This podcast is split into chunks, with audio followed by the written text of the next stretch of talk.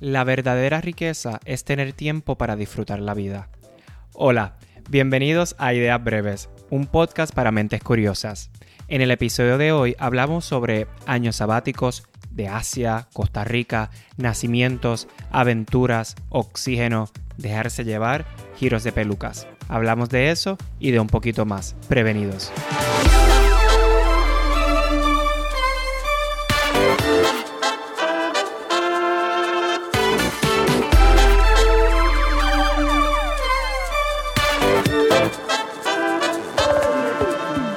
Hoy me acompaña Iván Santiago Garratón, mi amigo, mi compañero de pista, de mis performers favoritos, de las personas que más me hace reír y probablemente el amigo que más rápido se cansa de mis preguntas.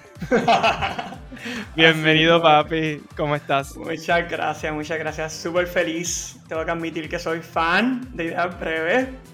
Soy muy fan, así que estoy un poquito nervioso porque en verdad me encanta, me encanta tu proyecto y, y, y, lo sigo y confío que está tocando mucha gente. Así que estoy muy, muy entusiasmado de estar aquí y queriendo tener una conversación divertida. Me encanta. Hoy es, este... martes, martes 18, estamos grabando este episodio, martes divertido. Martes divertido.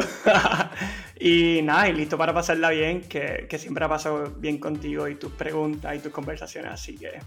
Qué rico, muchas gracias. Gracias por acompañarme y para la audiencia que no te conoce, eh, cuéntanos un poquito quién es Iván.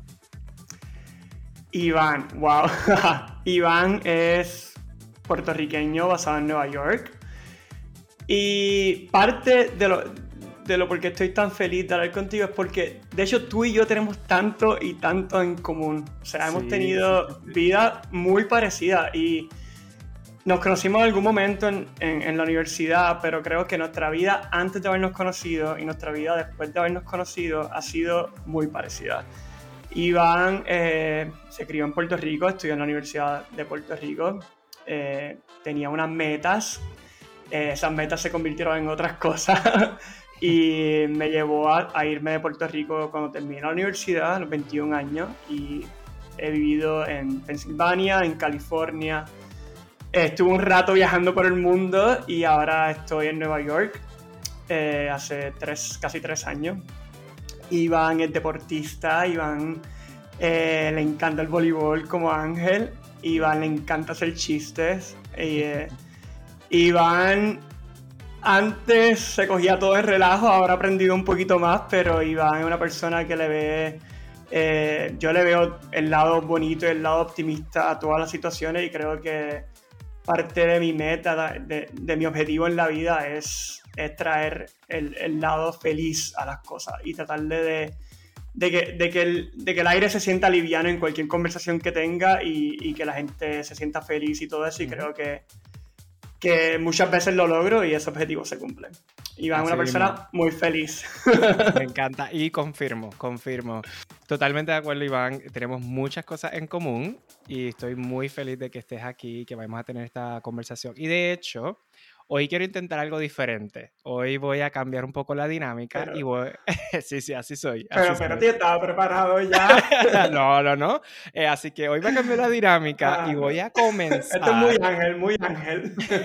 improvisando aquí. Y voy a comenzar con las preguntas breves. Eh, para que así te conozcan mejor y luego tocamos el tema que, que queremos tocar hoy. Eh, la primera pregunta breve. ¿Cuál es de los mejores hangueos que te vienen a la mente?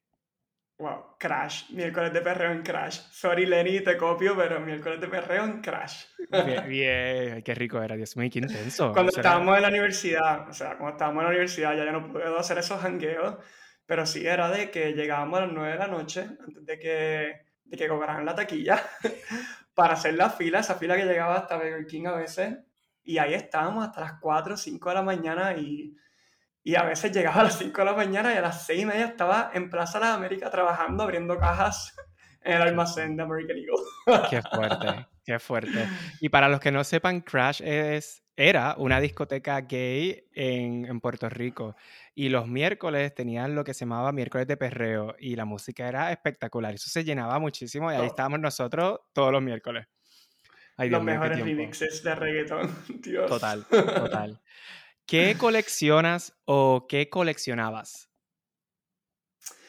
Coleccioné, ya me, me, tuve que deshacer de ellos porque era demasiado, pero coleccionaba artículos de, de lugares que había visitado de países y ciudades, algo, pero artículos físicos, o sea, algo tridimensional grande y ya empezó a coger demasiado espacio. Y cuando me mudé a Nueva York era demasiado. En cuando vivía en San Francisco estaba perfecto, me gustaba, lo admiraba mucho, pero después la colección siguió creciendo.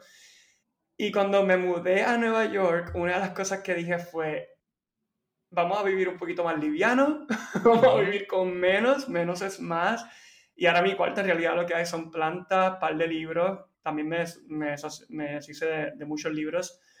Y ya, cosas bien sencillas. Primero, porque no hay espacio en no, hay, espacio Para, tener, para tener cosas de más. Y segundo, que, que ya, no, no lo necesitaba. Las memorias se quedaron en la mente, las memorias están en las fotos, en Instagram, en todo eso. Así que ya no colecciono nada. ya. ¿Y qué ingredientes tiene tu pizza favorita? Wow, pepperoni nada más. Queso ah. y pepperoni. Básico. Ay, qué rico. Ay, lo mejor. Pero pepperoni, te digo, los que son redonditos que se doblan y la grasa se queda ahí metida. Ese pepperoni. y que acaben como 25 pepperoni en cada slide de pizza. Ese pepperoni. No son los pepperoni grandes, estos flats, son los que se quedan bien grasosos.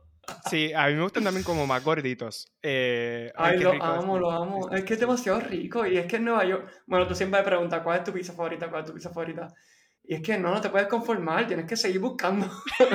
Estamos en la misión de encontrar la mejor pizza en Nueva York. Por favor, y, si tienes recomendaciones, por favor envíenos porque de verdad que eh, no, te creas, me encanta la pizza y lo sabes, pero vivo un poco frustrado en Nueva York. No consigo cuál es mi lugar. Que, o sea, si alguien me recomienda cuál es la mejor pizza en Nueva York, yo no sé qué recomendar, no sé. Pero lo, vamos a encontrar, lo vamos a encontrar. Poco a poco. Eh, otra pregunta eh, breve. ¿Cuánto es el 6% de 500? ¿Cuánto es el 6% de 540? Eh, 30 y... ¿Dos? Por ahí, 33 por ahí. ya me pusiste nervioso. 324. Bien. Ahí está. Y hago la pregunta porque Iván es buenísimo con, con porcentaje, siempre lo saca. Costamos en restaurantes como que, nene, es tanto yo, pero es que no necesito como una calculadora, a mí se me hace como medio complicado siempre. Tú eres buenísimo. Gracias. Eh, otra pregunta que, que, siempre hablamos de, de nuestra escuela y, y como bien mencionaste, nosotros tenemos un eh, un pasado y una niña es como bien similar, a pesar de que no nos conocíamos, como que tenemos muchas cosas en común. Pero retomando un poco lo que es la escuela, ¿qué tú piensas que o qué crees que se debe enseñar en la escuela que no se enseña? Wow, qué pregunta más buena. Este, mira, yo tengo una muy buena amiga, Iña, este, que me ha enseñado un montón de la identidad de género y, y de aceptarse. Bueno, tú la conoces obviamente, eh, y de las personas que me ha cambiado la vida eh, en estos últimos años y la amo con mucho, mucho, mucho eh, fuerzas. Y ella me ha enseñado un montón de la identidad de género. Y, y algo que ella me, me explicó es que toda su vida ella ella tenía dudas sobre lo que era la identidad de género y cómo se identificaba y, todo eso. Y yo creo que hay que normalizarlo. Hay que normalizar que no todo el mundo es igual, que no todo el mundo nace en el cuerpo correcto, que no todo el mundo se identifica con el, con, con género que, que, la naturaleza le, dio eh, y que somos humanos y que tenemos todas las oportunidades del mundo de encontrar la herramienta de ser feliz. Y si una persona se va a sentir llena y más feliz identificándose con otro género que no es el que, el que se le dio cuando en el nacimiento, ¿por qué no? ¿A quién le afecta eso? Y para mí, más que enseñarlo, es normalizarlo y que desde niños se hablen estas cosas. Nosotros, ya gracias a Dios, las personas eh, gays, lesbianas, pues todavía hay una batalla y todavía hay, mucha, hay muchas cosas que lograr en, en, la comunidad, pero poco a poco se ha ido normalizando. Yo creo que el próximo paso es para las personas transgénero, las personas que no se identifican con, con, su género de, de, nacimiento, poder lograr la felicidad y sentirse plenos. Que así sea. También lo deseo y pienso que es súper importante la educación, especialmente cuando uno es niño. Eh, mucha la gente dice, no, eh, cuando son niños no se puede hablar y no, es que precisamente es cuando más se tiene que hablar y educar y, normalizar que, que, somos diversos. Eh, y la última pregunta breve. imagínate que estás en un programa de televisión y, tienes la super mega producción de, maquillaje, de vestuario, y te, y te, vas, y te vas a parecer a esa persona, te vas a parecer sí o sí. ¿A quién imitarías si el premio son 3 millones? O sea, puede caer 3 millones. Eh, ¿A quién tú crees que puedes imitar y tú dices, wow, me puedo votar y ganar esos 3 millones? Mira, te puedo imitar todo sobre esta persona excepto el acento, porque no me sale un acento del sur de Estados Unidos. Pero a Britney Spears, que ha sido mi ah. toda la vida. Eh, nosotros en la escuela, en espíritu, en los talent show, Isadora, que es una gran amiga, bueno, de, de nosotros, de, de, todo nuestro círculo también, siempre imitaba a Britney, pero yo, yo la vi y yo decía, es que yo la puedo imitar mucho mejor.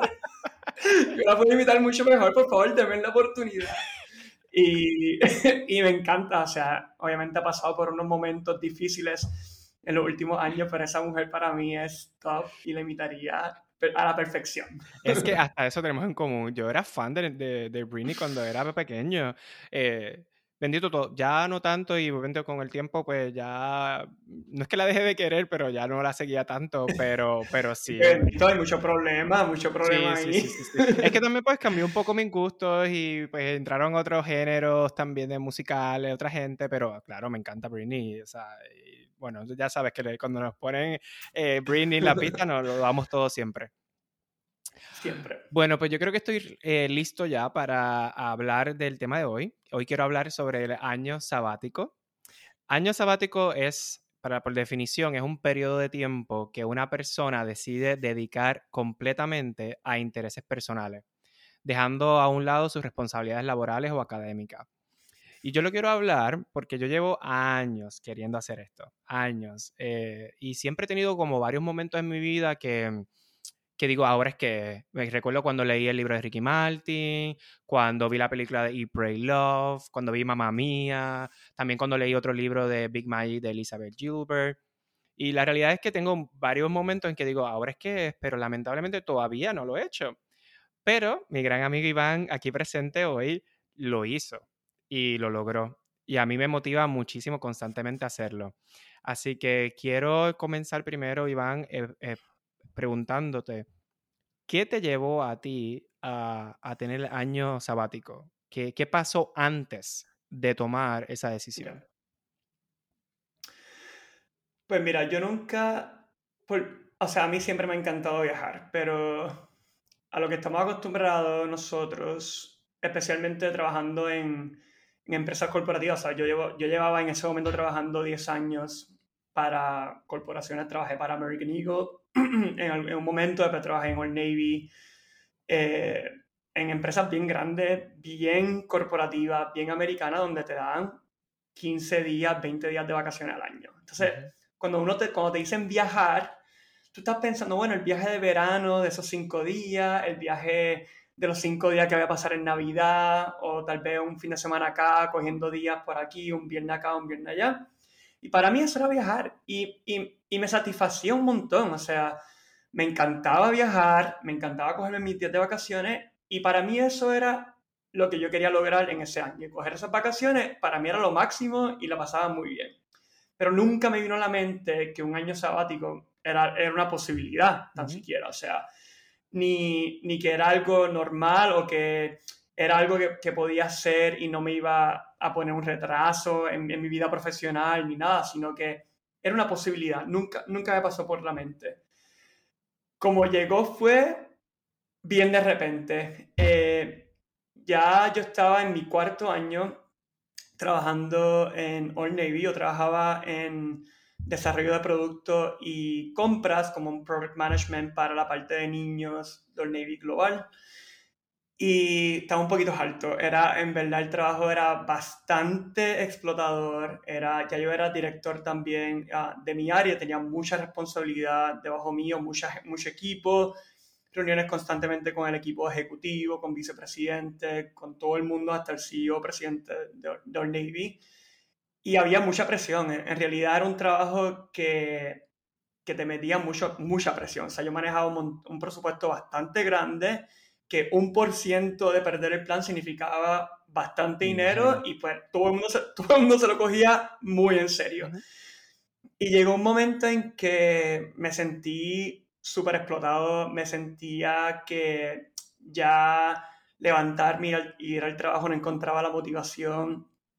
Eh, estaba buscando que llegara el jueves, que llegara, que llegara el viernes constantemente porque no me estaba disfrutando el trabajo. Eh, y en un momento las cosas también se pusieron un poquito tensas con, una, con una de mis managers, eh, que era vicepresidente de mi área. Y, y ya me estaba dando cuenta que no era mi lugar. O sea, ya había que hacer demasiado esfuerzo para poder encontrar el éxito en donde yo estaba. Y ya no era mi lugar. Entonces dije, de hecho, me acuerdo del momento, estaba en una reunión y ya la cosa se había complicado bastante.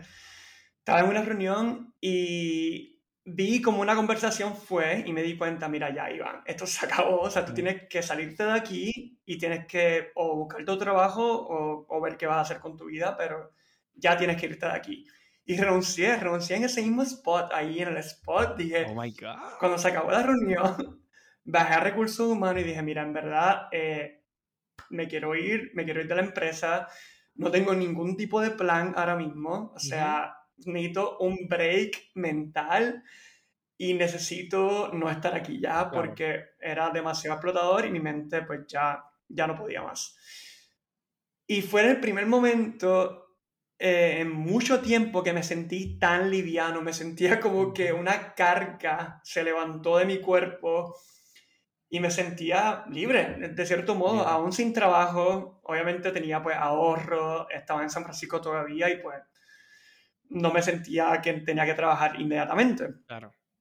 Eh, y, y nada, pasaron como una o dos semanas y me vino a la mente, vámonos de viaje, ¿por qué no te vas de viaje unos meses, un mes, dos meses? En este momento, Ángel, todavía no estaba ni pensando que iba a estar sin trabajar dos años, o sea, todo, pasó y, lo que todo lo que te voy a contar eh, en, los próximos minutos, todo pasó por algo, ¿entiendes? Todo fue una reacción. Todo estaba, yo estaba tan líquido en estos días que me dejaba llevar tan fácilmente que una cosa llegó a la otra, llegó a la otra, llegó a la otra, hasta que terminé en Nueva York, ¿entiendes? Claro.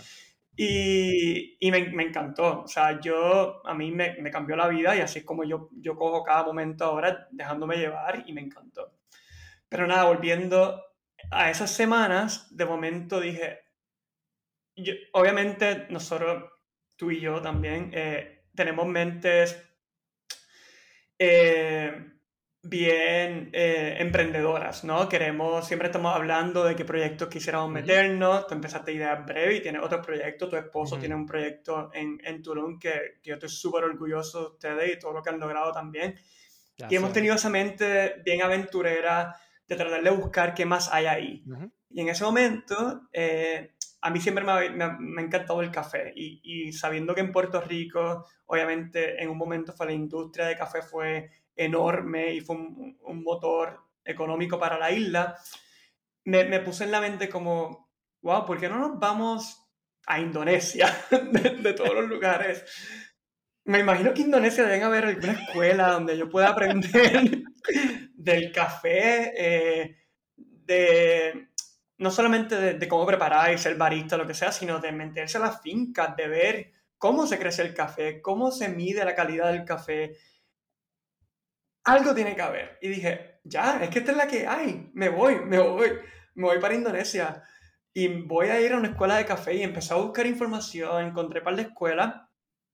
Y y dije, me voy, me voy para, me voy para allá. Y, y eso fue el motor, eh, ese fue el, el, vehículo que me llevó a irme en el viaje. Ahí fue donde empezó todo. O sea que... Pero sí. El, el, objetivo como tal que tenías al principio era aprender sobre el café y decidiste que ibas a, a Indonesia, que ese era tu destino. Exactamente, ahí. Ok. Y luego ya comentaste que estuviste dos años. Eh, estos dos años, eh, ¿qué lugares visitaste? Pues mira, ahí llegué a Indonesia y, y ahí fue que cambió todo. Porque yo llegué a, Indonesia y, y, fui a la escuela de café. Llegué a un hotel este, en, este momento estaba pensando que iba a estar un mes, dos meses y hacer la escuela uh, de café o ir a la finca y trabajar y qué sé yo.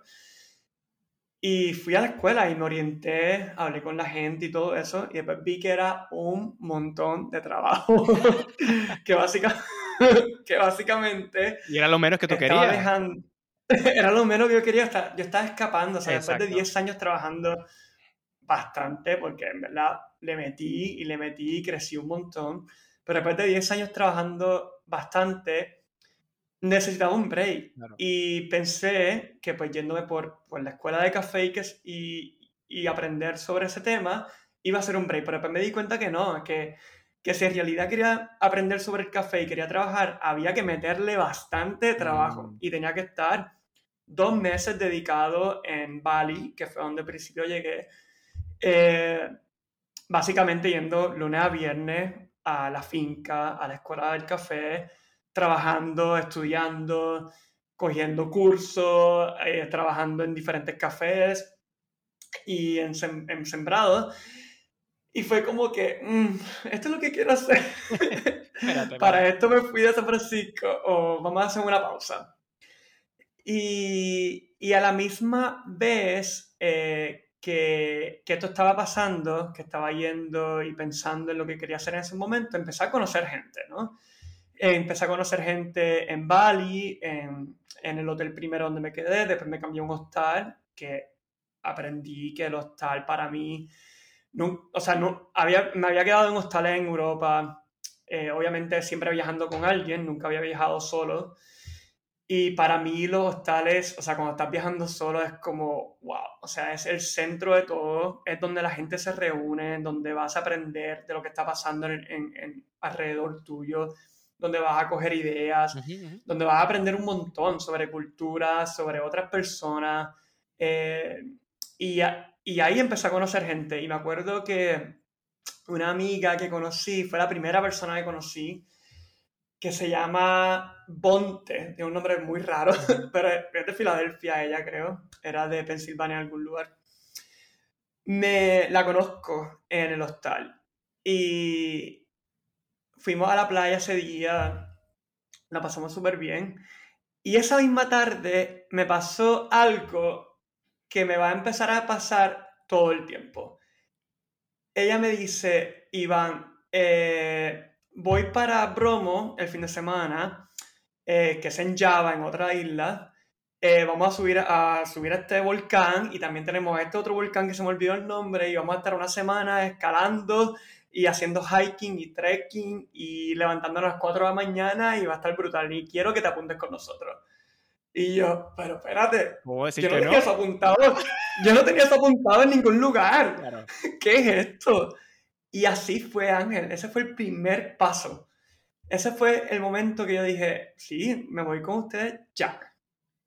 Y la pasé espectacular. Fue como que, wow, de este lugar yo no había leído en mi vida jamás.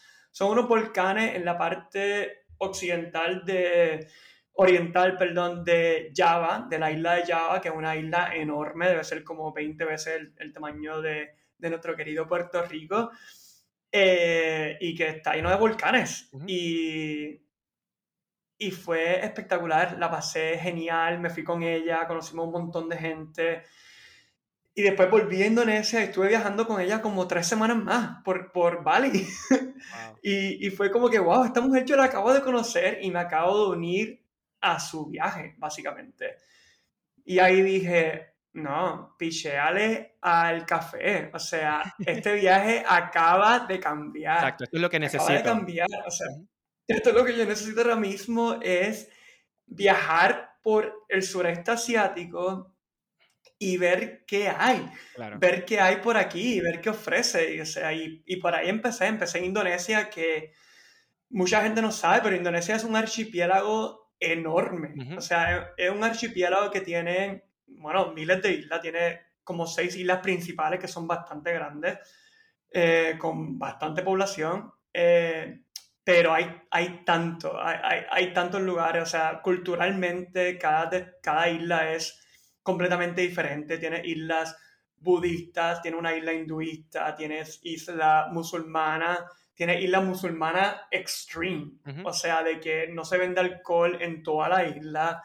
Eh, tiene una isla católica, cristiana, que se llama Flores, que es donde está Komodo, el, los dragones de Komodo, y, y fue espectacular. O sea, por ahí empecé mi viaje en Indonesia, creo que estuve dos o tres meses y, y, fue espectacular y fue como el, el, perfecto inicio a este, a este gran viaje. ¿Y te quedaste todo el tiempo en Indonesia o brincaste a otros países también? No, de ahí brinqué. O sea, primero empecé por Indonesia y fui como a seis islas. Y de ahí, bueno, este, bueno, con el tema de las visas tienes que estar saliendo y entrando porque obviamente ah, solamente te puedes quedar 30 días a los lugares o que tienes que hacer viajes de ir a ponchar el, el pasaporte y tienes que ser bastante estratega para eso, pues para robarte el dinero y todo eso, pero de ahí fui por todo el sureste asiático, fuimos, fui a... Siempre digo fuimos porque es que en realidad nunca me sentí solo, aun cuando estaba viajando solo, cada vez que brincaba o saltaba de, de, país era con, o para encontrarme con alguien o porque alguien me invitó a algún lugar o lo que sea, eso que en, en realidad como que nunca digo fui, sino como que fuimos. Okay. Porque para mí, en realidad, toda la, toda la gente que conocí en ese viaje fue, fue lo que hizo el, el viaje súper especial. Pero nada, de Indonesia fuimos a, a ver si me acuerdo, Malasia, Singapur. En Malasia estuvimos viajando por todo el, por todo el país. Islas que parecen del Caribe, espectaculares, súper desérticas, eh, que lo que hay son árboles y casitas de madera y ya. Eh, Tailandia, que es espectacular eh, Birmania, también conocido como Myanmar, Cambodia, Laos, Vietnam, Filipinas, o sea, todo, todo el sureste asiático básicamente.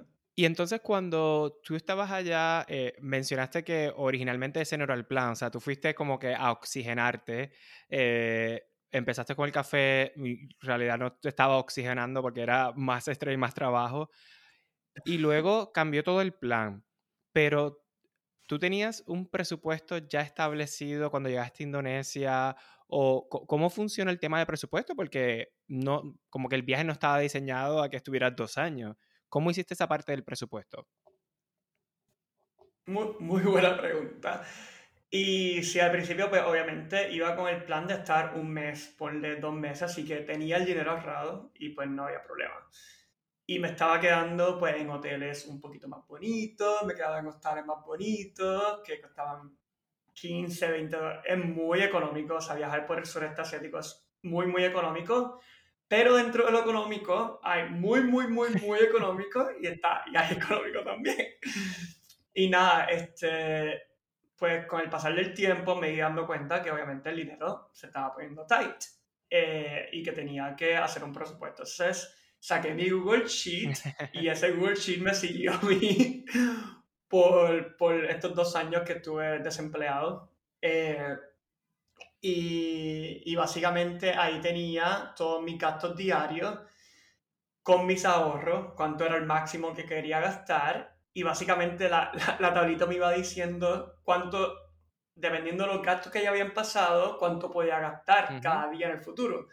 Y pues obviamente esto se iba reduciendo y reduciendo el presupuesto diario eh, con el tiempo hasta que me di cuenta que tenía que hacer algunos ajustes eh, y pues eh, se me hizo más fácil. Mira, al principio gastaba bastante.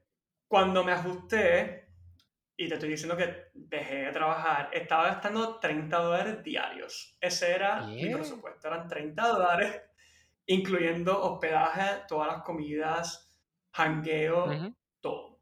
Obviamente habían días que gastaba 45, para el otro día gastaba 15. Claro. ¿Entiendes? Para hacer un poquito de, de, promedio ahí y llegar al presupuesto que me tenía en mente. se puede viajar con muy poco. Eso es algo que yo creo que es una idea eh, preconcebida que tenemos, que viajar es caro. Obviamente los pasajes es la que hay. Viajar a Asia es caro, o sea, tienes que buscar el día perfecto que te salga el, pasaje lo más barato. Pero dentro de Asia es muy, muy económico. O sea, yo me estaba quedando en hoteles, en hostales que pagaba 5 dólares, 4 dólares, 8 dólares, 10 dólares, siempre menos de 10 dólares en la noche. Obviamente hay, hay ciudades, Bangkok, no hay forma. Kuala Lumpur, no hay forma. Pero después cuando te vas a los pueblitos, que era básicamente donde, donde yo me quedaba la mayoría del tiempo, o en las playas y tal, pues sí, se podía conseguir hostales de 5, 8 dólares a veces me tocaban cuatro personas en el cuarto, a veces habían 16, a veces 32. Lo que había. De campamento. y, Iván, eh, cuando... ¿Hace cuánto fue esto? ¿Hace cuántos años fue que...? Esto fue del 2018 al 2020. Ok. Yo me mudé a Nueva York en enero del 2020, justo antes de que empezara la pandemia. Eh, así que fue esos, fueron eh, como 20 meses, o sea, casi dos años. Sí, que en realidad a nivel de, de, presupuesto, eh, a nivel de la inflación, pues comparativo. No, no, los gastos, pues. Sí, comparativo todavía. Perfecto. ¿Y cuánto, más o menos, tú tienes una idea de cuánto tú gastaste o invertiste estos dos años en total? Wow, fueron como 15.000, 14.000 al final del al final de, el año de los 20 meses, básicamente. O sea que si, por ejemplo, yo quiero renunciar hoy, como tú hiciste, quieres renunciar hoy, me voy mañana a Indonesia eh, y más o menos sigo tu mismo rumbo, tú entiendes que con 15 mil dólares eh, yo puedo montar un viaje de por lo menos un año. Claro que sí, definitivamente. Y, y locura ahora, Ángel, o sea, gracias a Dios por la pandemia. O sea, la pandemia ha cambiado todo. Ojalá, y mira, mucha gente, antes de la pandemia, aún cuando yo estaba eh, viajando por Asia, mucha gente trabajaba remoto, mucha gente tenía trabajos eh, remotos haciendo cualquier cosa de mercadeo, eh, de traducción, de clases, muchas cosas. Yo, pues yo estaba en la onda de que no quería trabajar y en realidad no me hacía falta. Pero hay gente que lleva años viajando. O sea, yo conocí gente que llevaban cinco años viajando, cuatro años viajando y pues ya necesitaban una forma de encontrar, de encontrar eh, ingresos. Muchos de ellos trabajaban remoto y tú llegabas al hostal y estaba mucha gente trabajando en los hostales. Mm. Otra gente trabajaba por intercambio, que de hecho la segunda parte de mi viaje yo estuve en, en Costa Rica eh, como seis meses y ahí sí, pues ya tuve que empezar a trabajar porque en realidad necesitaba un poquito de ingresos. No me pagaban, por, no me pagaban dinero, no me pagaban salario, porque obviamente no estaba trabajando legal, pero sí hacía intercambio. Entonces trabajaba por hospedaje y por comida. Ok. Trabajé en un hotel y le estaba ayudando a ellos a hacer, eh, de hecho, mercadeo digital y trabajando en las cuentas de Instagram y un poquito de Google y trabajando en sus cuentas de bookings y todo eso. Y el intercambio era que tenía una habitación en un hotel y tenía comida. Espérate, espérate, espérate, Pero una pregunta. ¿Cómo, ¿Cómo pasaste de Asia a Costa Rica? Ah, mijo, pues las navidades llegaron. Eso fue, o sea, tuve un sobrino que nació, eh, Iker, que lo amo, mi segundo sobrino, eh, que no tuve para su... Los tres sobrinos que tengo he ido a Puerto Rico el día después, básicamente, para verlos en esos, en esos primeros días. Eh, pero él nació en octubre y yo estaba en Asia y definitivamente no iba a ir a Puerto Rico a dar un saltito desde Asia para allá pero sí las navidades para mi mamá eh, son no negociables.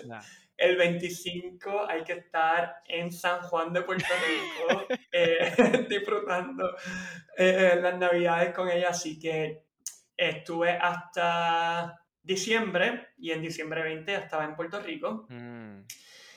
Y ahí se acabaron las vacaciones y dije, ¿qué hago ahora? ¿Qué hago? Y, ahí se dio la oportunidad de Costa Rica, pero ya yo estaba con otra mentalidad. Había, obviamente en Asia había conocido gente que habían trabajado por intercambio. Hay muchos programas, eh, uno de ellos se llama World Packers, uh, worldpackers.com, y un programa que básicamente, eh, una página de internet, una comunidad, una red, que más que nada hoteles, hostales y restaurantes ponen también fincas, por ejemplo, eh, eh, escuelas, muchas escuelas pues piden eh, maestros de inglés o maestros de otro idioma, lo que sea, más, que nada en comunidades, pues obviamente que no tienen los mismos recursos que otras. Y, conseguí World Packers, me, me, acordé que mucha gente me lo había recomendado antes, y así conocí a la familia que me adoptó mm. en Costa Rica, en el lugar se llama Manuel Antonio, Costa Rica, que es en la costa oeste y es una playa divina de surfers. Y ahí me fui a un hotel, o sea, esa fue la primera vez que trabajo en, en servicio, en hospitality, o sea, yo jamás había trabajado en hospitality y fue como que, wow, súper cool.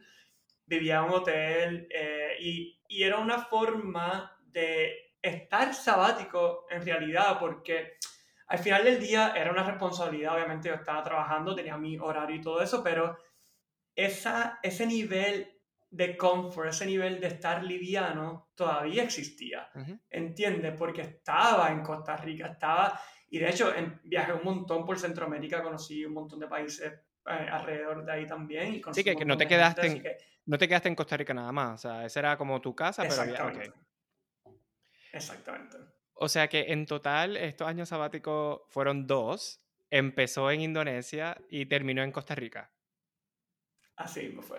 Y durante todo esto, ¿verdad? Casi dos años, eh, comentaste que, que, tú no planificaste mucho de, de, esto, o sea, no tenías un plan establecido como tal. ¿En algún momento eh, sentiste miedo? Miedo, no sé, antes, eh, durante el proceso. Y lo pregunto porque usualmente la gente dice, ah, no, viajar solo me da mucho miedo, no sé a dónde voy, no tengo un plan, que si el presupuesto o la seguridad del país, de o sea, de estar solo. ¿Cómo, ¿Cómo pudiste manejar esta experiencia o esta aventura con el miedo? ¿Cómo, cómo fue esa relación eh, en este proceso? Sí, definitivamente hubo días que, no sé si está pasado, pero hay momentos que uno se siente que no tiene ninguna respuesta y que como que, como que no encuentras la luz. Y me pasó muchas veces, o sea, la forma en que yo estaba viajando, que para mí funciona, para, tal vez para otra gente no, para otras personas no funciona, la forma en la que yo viajé fue sin planificar nada, o sea, yo busqueaba, de hecho, busqueaba los hoteles la noche de, o sea, la noche que me iba a quedar, y la mayoría de la gente viaja así, hay una comunidad enorme de backpackers en, en, Asia, muchos de ellos mucho más jóvenes que nosotros, definitivamente, pero hay mucha gente de nuestra edad también. Y la forma en que ellos viajan y en la forma en la que yo viajé era de, de saber dónde te vas a quedar a dormir cuando estés enfrente del hotel, básicamente, o del hostal, hablando con la, que, con la recepcionista. Y de hecho, a veces me quedaba una semana en un hostal, dos semanas, y era cada noche yo hablaba con la recepcionista y le decía, extiéndeme una noche más, extiéndeme una noche más, me quedo, me encantó, conocí gente, quedamos una noche más, una noche más. Pero obviamente la falta de planificación algunas veces pues te trae un poquito de ansiedad y de vulnerabilidad porque no sabes lo que hay. O sea, a veces uno llegaba en, en, en guaguas, en autobús, a las 4 de la mañana, 2 de la mañana a un lugar. O sea, yo viajé bastante en autobús de noche porque es una forma de ahorrar dinero también. Te montas en, en, en, el bus a las 10 de la noche, llegas a las 4 de la mañana al otro lugar eh, y pues te ahorras la noche y estás matando dos pájaros con, con el mismo tiro. Pero llegaba a un lugar sumamente extraño donde eh, no sabías con lo que te ibas a encontrar.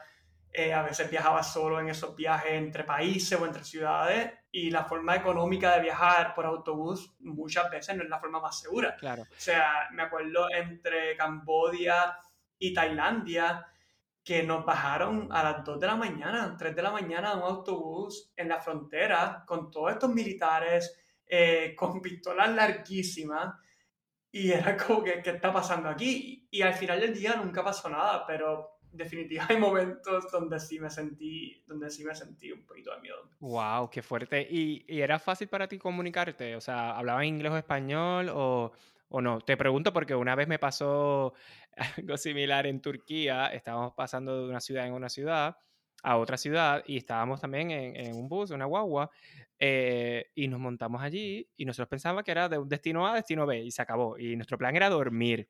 Y de repente cuando nos montábamos allí, tenía un montón de paradas y nadie hablaba inglés ni español. O sea que no podemos dormir, teníamos que turnarnos porque éramos un grupo, eh, porque no sabíamos. Y que en cada parada bajarnos y decir, esta es la parada. O sea, y se nos hizo bien complicado. En tu caso, eh, ¿no tuviste ningún problema en, cuanto a la comunicación? O sea, ¿pudiste hablar español, inglés fácilmente? Gracias, gracias a la vida nosotros sabemos inglés y, no, y, aprendimos inglés desde pequeño porque es que en realidad es una herramienta súper útil. Y sí, no todo el mundo habla inglés, o sea, la gente de los pueblos, de comunidades que están pues lejos de las ciudades no hablan, pero uno encuentra la forma de comunicarse. Google Translate funciona mucho. Y al final del día también está, yo estaba rodeado siempre de viajeros, entonces uh -huh. la gran mayoría de la comunicación era con los viajeros, ellos te dan las recomendaciones, o sea, otros viajeros que venían básicamente a, a, al revés de ti, o sea, mucha, mucha gente hace circuitos, ¿no? Y como que va uniendo ciudades, pueblitos, playas, destinos, pero de esa misma forma te encuentras con gente que viene del otro lado, uh -huh. Y esas son la gente con la que tú quieres hablar, que son los que acaban de venir de ese otro destino, ah. ¿entiendes? Entonces, cuando tú llegas al hostal, ahí te sientas con ellos y te dicen, no, tienes que venir para acá. No, no, no, para allá no vayas, ve a este destino, a este nuevo pueblito ah, que wow. nunca jamás en mi vida he escuchado. y pues esa comunidad de viajeros te hace sentir seguro, te, muchas veces te da la respuesta antes que las necesites también. Y, y, hay tanto y tanto viajeros que la gente se ha acostumbrado a comunicarse, aunque no hablen en inglés uh -huh. o español, te comunica, y, de alguna forma te comunica. Y en Asia específicamente, eh, esta comunidad de viajeros eran en su mayoría eh, latinoamericanos, eran americanos, eran europeos, ¿había algo como que resaltaba más? Sí, ahí te das cuenta, mijo, ahí te das cuenta de donde nos hemos criado. Era cero estadounidense. Eh, si había algún estadounidense era porque estaba en una vacación, en unas vacaciones. Bueno, tu amiga, semana, por ejemplo. tu amiga la de la, Indonesia. Ella, la... ella, no, pero ella, ella sí, ella llevaba viajando bastante y todavía está viajando por ahí, de hecho. Wow. que la veo a cada rato. La campeona. Pero ahora está en, en Puerto Escondido, allá lleva un par de meses. Eh, bien poca gente de Estados Unidos.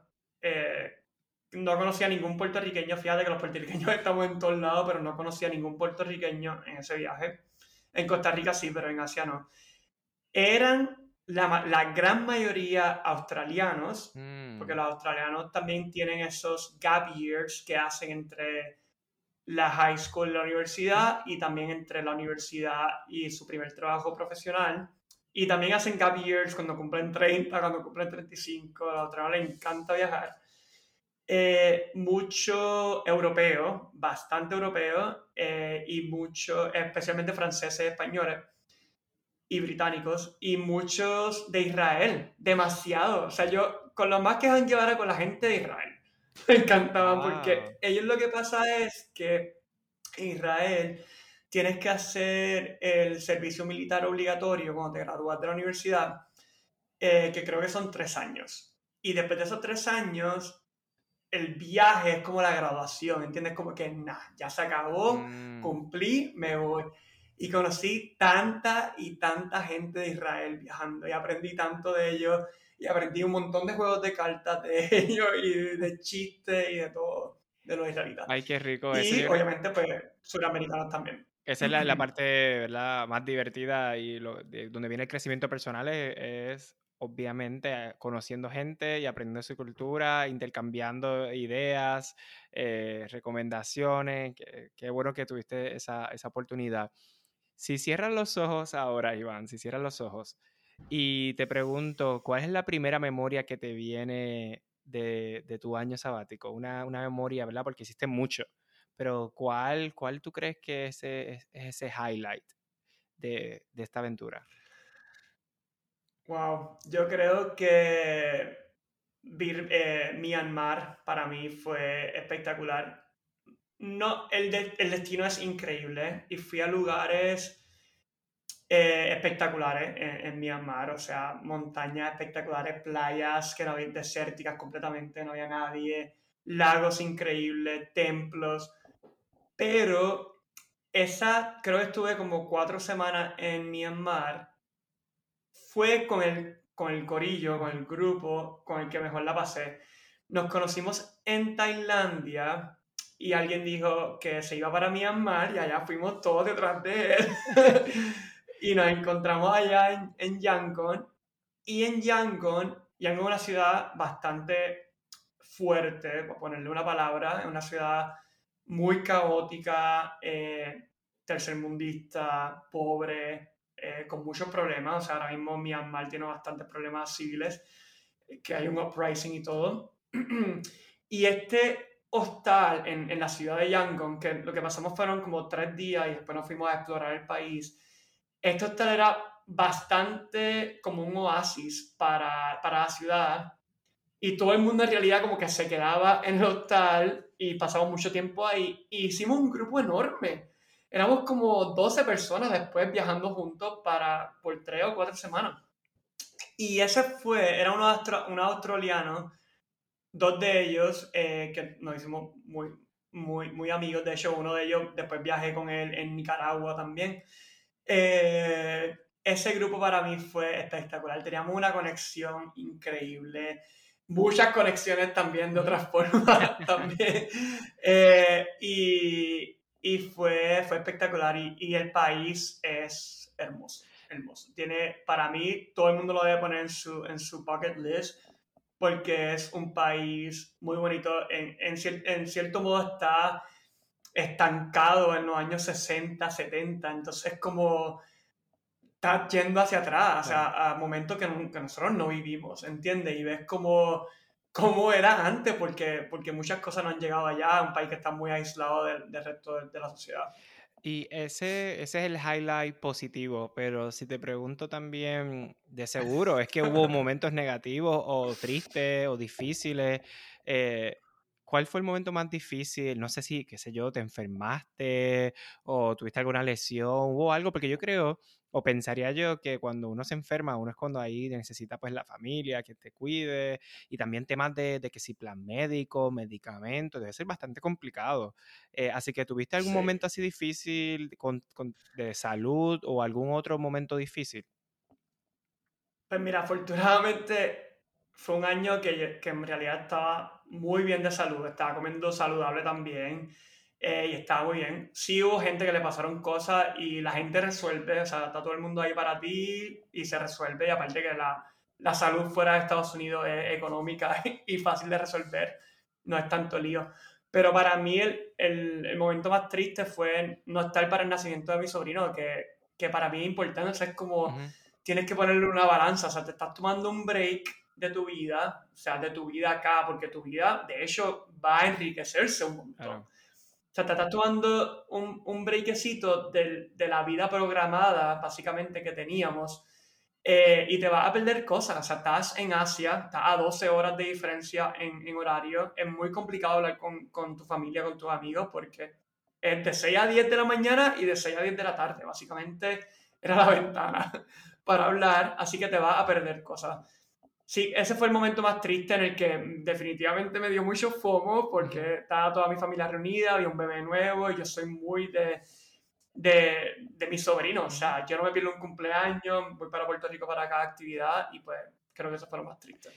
Y ahora que ya ha pasado dos años, casi tres, eh, ¿has pensado cuáles fueron las lecciones más importantes de estos dos años sabáticos? Definitivamente. Eh, creo que lo resumiría en tres lecciones. Estoy listo. Y, que son, y son lecciones que, que a le encantan las listas. Lo sabe, lo sabe. lo sé.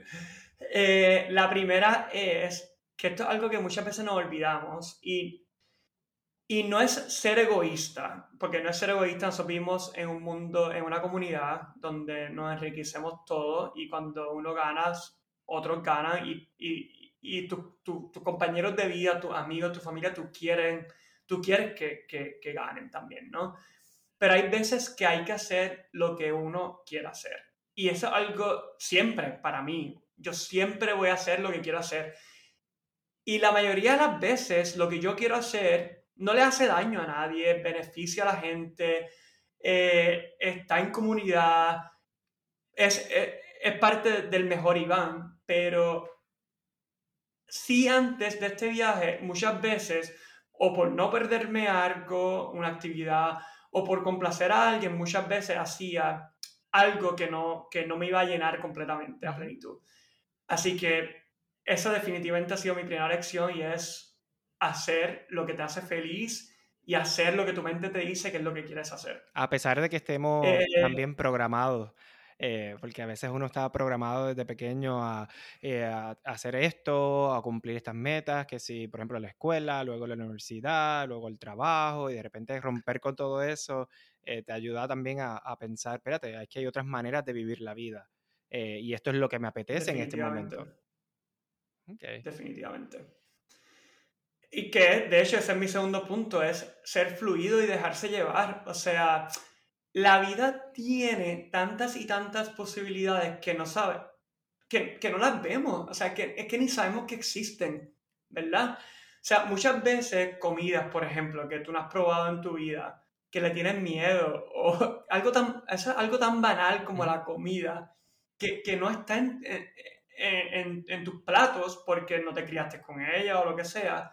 Pero es para dar un ejemplo, probar, dejarse llevar, no solamente en comida obviamente, sino en, en experiencia, en conocer gente, en confiar, en confiar en lo que la gente te dice. O sea, cuando tú hablas con alguien, te enriqueces de, de sus conocimientos. Uh -huh. O sea, qué más bonito que escuchar a alguien y decir, wow, o sea, esta persona me está mostrando la vida de una forma en la que yo no la había visto, ¿verdad? Y en la forma que tú más le tomas beneficio a eso es dejándose llevar, dejándote llevar y probando y viendo. Y así te vas dando cuenta que otras cosas te pueden gustar y que otras cosas eh, te van a satisfacer y, y darte plenitud. Y y creo que la tercera es, es ser mindful, es ser, eh, estar en el momento presente. Y esto es algo que yo en San Francisco, mi ex, Juan, era budista eh, y practicaba, practicaba la meditación, o sea, de que 30 minutos todos los días, a veces una hora, sentado en la casa frente a mí, sin hablar, sin mirar, sin hacer nada. Y, y, en realidad no, no lo entendía. Y, y, mira, yo no practico la meditación a ese nivel, ni, ni casi la practico, pero lo que sí tomé de, de él y que empecé a practicar durante el viaje es estar presente. Es estar conectado con todos los elementos que están alrededor tuyo. Y parte de lo que me ayudó a hacer eso es que tenía tan pocas preocupaciones en mi mente. Yo es lo que, te dije, lo que te decía al principio, o sea, mi mente estaba tan liviana. Tú sabes ese, ese feeling el viernes por la tarde, cuando la semana te fue bastante bien y no, y no te lleva trabajo el weekend a la casa. Pero ese feeling de que terminó y que tienes la mente liberada y libre y que es como que, wow, así yo estuve, muchas veces no estuve así, pero la mayoría de las veces estaba así. Y ese estado mental me ayudaba a disfrutar conversaciones, paisajes, comidas, relaciones, besos, el agua, la arena, a un nivel que, que no lo disfrutaba antes. Y, y, y, fue para mí lo, lo, más, lo más que me llevé de ese viaje, es estar ahí presente, me ayudó mucho también en el trabajo y en mis relaciones interpersonales porque mi mente yo pensaba siempre que estaba a millón pensando en mil cosas. Y ahora yo soy una persona que presta atención, que está ahí presente, que está escuchando y que está tratando de enriquecerse de cada momento que está pasando. Y yo estoy totalmente de acuerdo contigo. Yo creo que es bien importante ir liviano por la vida, eh, sacar ¿verdad? esas cargas que a veces uno lleva, eh, que muchas veces esas cargas ni siquiera te pertenecen. Y, yo creo que el objetivo de todos debería ir, de ser de ir livianos por la vida y hacer, ¿verdad? Lo que, lo que realmente uno quiere. Claro está, que no haga daño a nadie. Em, Definitivamente. Durante toda esta aventura y este proceso, ¿aprendiste algo de ti que no sabías? ¿Te diste cuenta, obviamente porque estabas eh, experimentando tantas cosas nuevas? ¿Aprendiste algo de ti? Sí, yo creo que, que, regreso a esos tres puntos. O sea, aprendí a que uno, uno crece y se enriquece escuchando y estando bien vulnerable a todo lo que está pasando alrededor tuyo y estando bien abierto a todo lo que puedes, a, todo lo que puedes conocer y a todo lo que te puede impactar.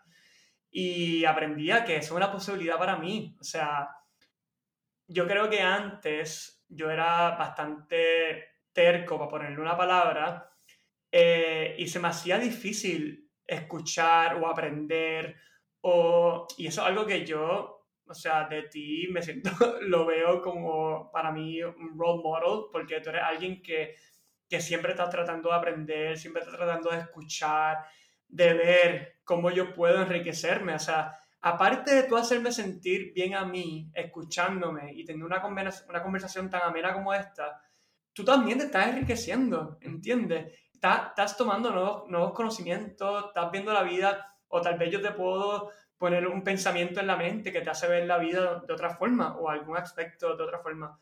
Y eso me, me, enseñó, me, lo enseñó a mí, que, que, la capacidad? también tengo esa posibilidad, tengo la capacidad. Y, y, y, de hecho, este, ahora pues tengo un trabajo nuevo hace tres años.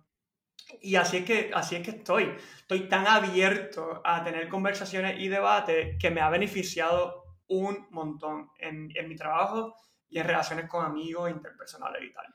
Qué bien. Y ¿Has considerado, porque has hablado que, que te han enriquecido tanto esta, esta, estos dos años y esta, este proceso y aprendiste tanto, ¿has considerado hacerlo nuevamente en algún momento, en un futuro?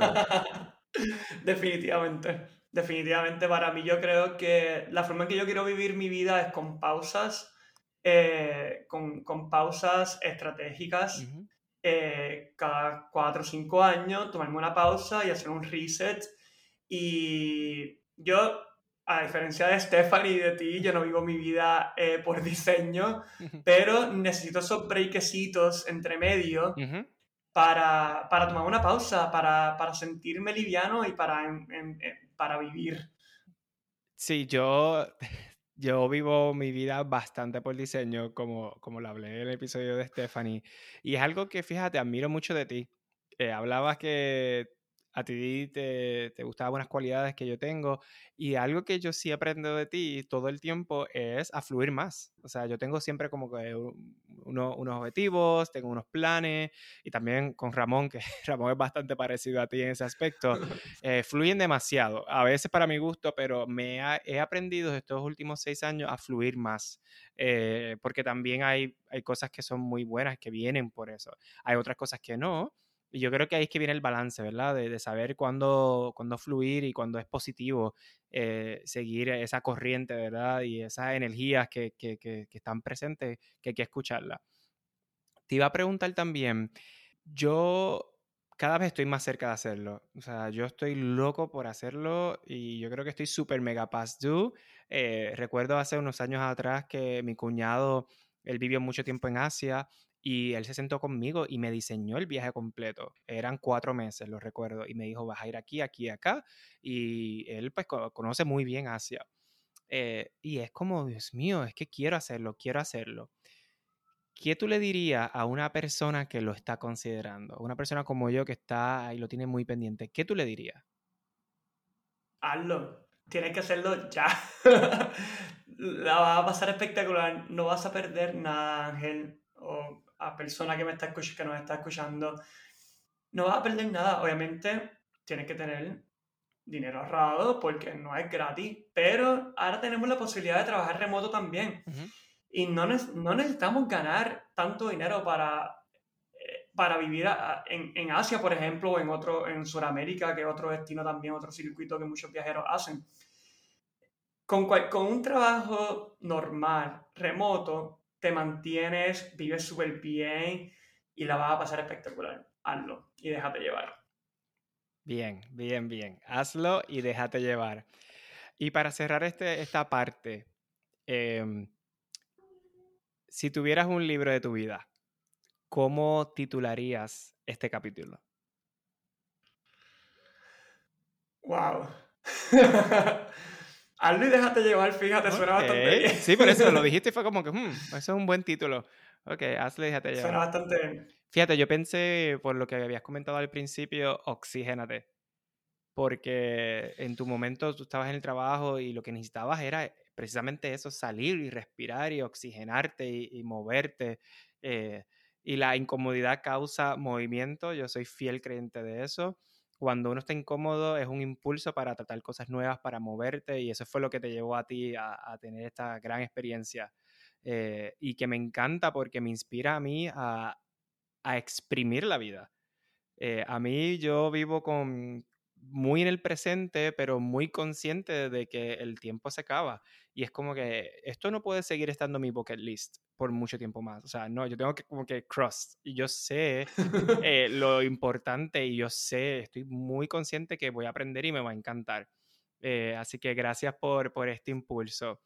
¿Tienes alguna recomendación para esas personas que, están cerca de hacerlo o se han motivado con esta conversación de algún recurso, eh, ya sea una aplicación, alguna película, alguna serie, eh, no sé, libro o persona o algo que tú digas, mira, ¿sabes qué? Si lo estás considerando, yo te recomendaría que, que, que busques esto. ¿Que, ¿Tienes alguna recomendación? Bueno, hay cientos y cientos de blogs. O sea, tú te, metes en Google y tú pones esto versus esto y te van a salir mis respuestas y todo eso. Para mí, yo, yo voy a recomendar como yo lo hice, como yo hice mi viaje, y es no planifiquen mucho. O sea, compra el pasaje, el pasaje de ida, compra el pasaje de, de regreso y que el medio se encargue la vida. No planifiques mucho que los mejores lugares, las mejores personas, las mejores comidas que comí, eh, lo hice sin planificarlo. Fue como que llegaron. Y yo no tuve el mismo viaje que tuvo Bronte o que tuvo Richard o que tuvo la otra persona. Yo tuve el viaje que tuve yo. Y el viaje que vas a tener tú va a estar espectacular también. Esa es mi recomendación compra el viaje de ida, compra, el viaje de regreso, porque hay que regresar a este lado del mundo también en algún momento. Eh, pero el medio, mira, obviamente va a tener algunos spots que va a querer ir y que son sí o sí están en tu bucket list, pero el resto, el resto de esa lista se va a llenar poco a poco con todo lo que vas a aprender en el camino y con toda la cantidad de recomendaciones que te van a dar los dueños de los hostales y los demás viajeros. Qué bien. Qué bien. Yo quiero recomendar lo que mencioné al principio porque amo las películas Eat, Pray, Love y Mamá Mía. Las amo, así que si no la han visto, son bastante populares. Si no la han visto, háganlo. Eh, y un libro que, de hecho, Eat, Pray, Love, eh, la película, eh, está basada en un libro de Elizabeth Gilbert que se titula así también. Pero ella tiene otro libro que se llama Big Magic, que habla sobre vivir una vida creativa. Eh, y es muy bueno, así que también lo recomiendo. Iván, y si una persona quiere contactarte y preguntarte y saber un poquito más eh, y que les des consejos, ¿dónde te pueden conseguir en Instagram? Instagram es Iván STGO, como Santiago, STGO Garratón. Iván STGO Garratón. Ahí, en serio, que cualquier pregunta que tenga, súper disponible para hablar con ustedes y, darles recomendaciones. Gracias, Iván. ¿Hay algún eh, pensamiento de cierre, algo más que quieras añadir? Algo que. que... Sí, te tengo una sorpresita. Cuéntame. te tengo una sorpresita. Cuéntame. y es que vamos a hacer preguntas breves. Pero con Ángel. Me gusta, me gusta. Giro de peluca. Giro de peluca.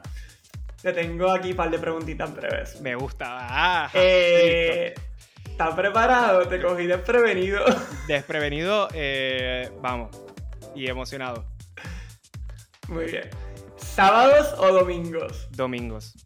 Mi día favorito. Ay, tú sabes que yo odio los domingos. Lo sé, lo sé, lo sé, pero. Y es algo bien extraño. No lo odio, pero me da ansiedad, me da ansiedad de domingo. Domingos, sí. son, de anxiety. Ya yo sé que a ti te pone nervioso. Yo, yo amo los domingos, de hecho, por eso es que eh, los podcasts los publico los domingos, porque dije, mira, ¿sabes qué? Es algo extraño. Todo el mundo lo odia. A mí me gusta, pero hay una conexión de mi niñez. Yo jugaba mucho voleibol cuando eh, pequeño, o sea, toda mi vida en realidad. Y jugábamos los domingos, los domingos íbamos a, a la isla a diferentes partes y siempre era muy divertido, así que los domingos divertidos para mí son muy especiales, así que domingo. Me encanta. Eh, con amigos, brunch o cena? Oh, brunch. Es que sí, es que definitivamente. es como que tengo. Con esas mimosas y, y, uno se pone como fresquecito. Y como que tengo todo el día. y tengo todo el día. Y que después llegue la cena. Exacto, exactamente. Dos por uno. ¿Regalar o que te regalen? Que me regalen. Tengo que. Ah, muy bien. Tengo que aceptar que gifting no es mi love language. Me da estrés. Me da estrés. La verdad que regalar me da estrés. Eh, así que mejor que me regalen. Yo soy lo contrario. A mí me encanta regalar y que me regalen me da como estrés, como que no sé cómo reaccionar y muchas veces no la pegan. prefiero, regalar. Bien. Y la última, ¿Four Labs o Lululemon? Four Labs, obviamente, o de way, ya me convertí a Four Labs eh, y me encanta. Y no Forlabs.com, por favor. Todo el mundo apoyar donde trabaja eh, Iván es Four Labs. Eh, una, bueno, habla un poquito de la línea que a mí me encanta y, fuera de broma, eh, claro que la, conocí por ti, pero me encanta. Y Ramón también, o sea, mi esposo, a nosotros nos encanta For Labs. Y, y cuéntanos un poquito de esa línea. Ya, pues mi amigo Daniel eh, empezó esta empresa en el 2017, creo que fue. y fue una, era una línea pequeña de ropa atlética de hombre y ha crecido bastante. Estamos en forlabs.com, pero también estamos en varias tiendas, Bloomingdale's, Nordstrom y hemos crecido un montón. Pero sí, es ropa de ejercicio de muy, muy buena calidad eh, de hombre y ahora lanzamos la línea de mujer. Eh, y nada, estoy muy feliz de, estar en un proyecto un poquito más pequeño que una corporación gigante y, y, verlo crecer y ha sido, ha sido un proyecto bien, bien. Qué bueno, Iván. Eh, yo creo que con esto cerramos nuestro episodio de hoy, con este giro de peluca que me ha encantado. Eh, espero que hayan disfrutado de esta conversación y que la historia de Iván eh, te haya iluminado. escríbeme también a ideas breves en Instagram. ¿Qué te llevas de este episodio? Y recuerda que la verdadera riqueza es tener tiempo para disfrutar la vida. Gracias Iván nuevamente por añadirle risas a mi vida. Te quiero mucho, abrazo y hasta pronto. Gracias.